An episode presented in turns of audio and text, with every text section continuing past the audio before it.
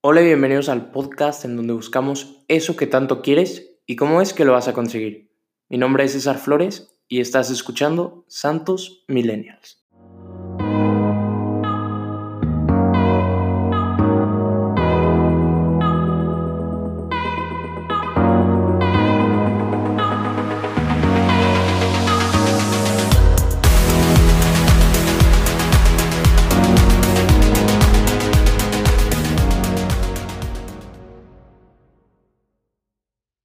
No hay necesidad de apresurarse, no hay necesidad de brillar, no es necesario ser nadie más que uno mismo.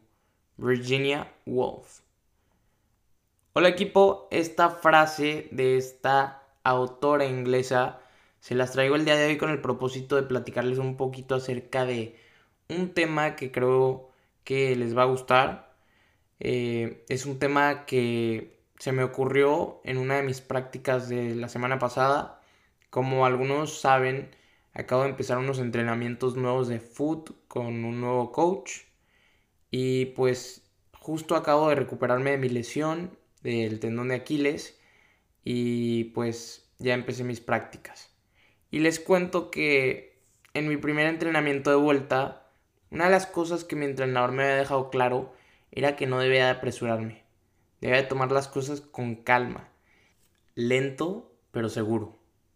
Esta idea de llevarla lento se transciende a muchos aspectos de la vida. Kimmy Werner, una mujer hawaiana quien creció amando el mar, nos da un gran ejemplo en su plática TED. En su conferencia nos platica un poquito acerca de una práctica a la que ella entró llamada free diving, buceo libre. Y esta práctica básicamente es, pues como dice el título, buceo libre no tienes ningún tanque de oxígeno, te aguantas tu respiración y vas lo más profundo que puedas y de regreso para arriba.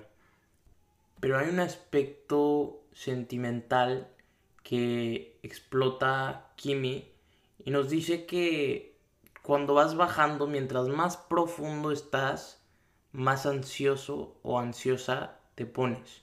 Tienes esa preocupación de mantener tu oxígeno ves la superficie y te preguntas si llegarás.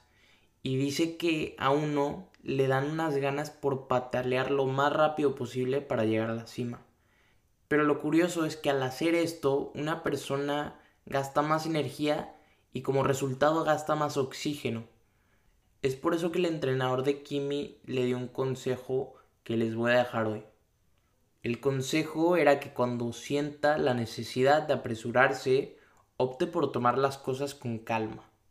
Este consejo lo podemos utilizar en nuestro día a día. No sé si alguna vez les ha tocado ver una foto de algún amigo o amiga en donde están viajando, se casaron, donde están cumpliendo algún logro o están triunfando en algún aspecto de su trabajo o en sus vidas en general. Y quiero hacerles la pregunta de cómo se sintieron al ver estas fotos podrían decir que se sintieron orgullosos, sintieron felicidad por su amigo o su amiga, pero lo cierto es que a veces podemos ser egoístas sin tener la intención. Es algo que ya llevamos de por dentro.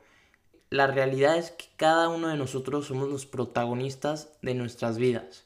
Así que cuando vemos una imagen de este tipo, entre nosotros un cuestionamiento entre nuestros propios logros y nuestra propia vida a comparación de la de nuestro amigo o amiga.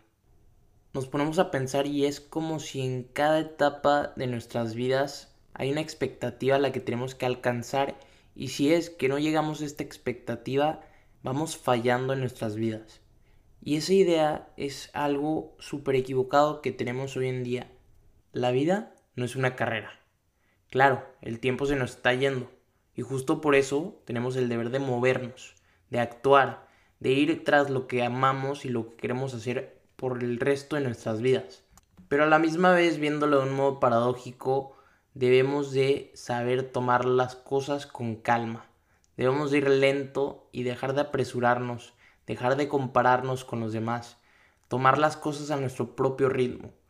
Y cuando por fin logremos hacer las cosas a nuestro paso, nada nos detendrá, porque por fin lograremos ser nosotros mismos. Y bueno, Tim, espero el episodio de hoy les haya servido de algo. Van a haber veces en la que los episodios que les dejo son más de reflexionarse que de consejos y de actuar. Así que para finalizar, este episodio fue uno de esos de reflexión y quiero dejarlos con tres preguntas que se pueden hacer. Y al hacerse estas preguntas quiero que pues analicen su manera de pensar qué pueden ir mejorando y cómo pueden ir creciendo. Podemos utilizar tres campos que son carrera, salud y amor o podemos utilizar cualquier campo que tengamos en la parte trasera de nuestra mente. Así que las tres preguntas son ¿qué te está funcionando? ¿Qué no te está funcionando? ¿Y qué vas a hacer diferente? Y bueno, Tim, ahí les dejo estas preguntas de reflexión Ojalá y les pueda servir para seguir creciendo y así hacer de este un mundo mejor. Ánimo.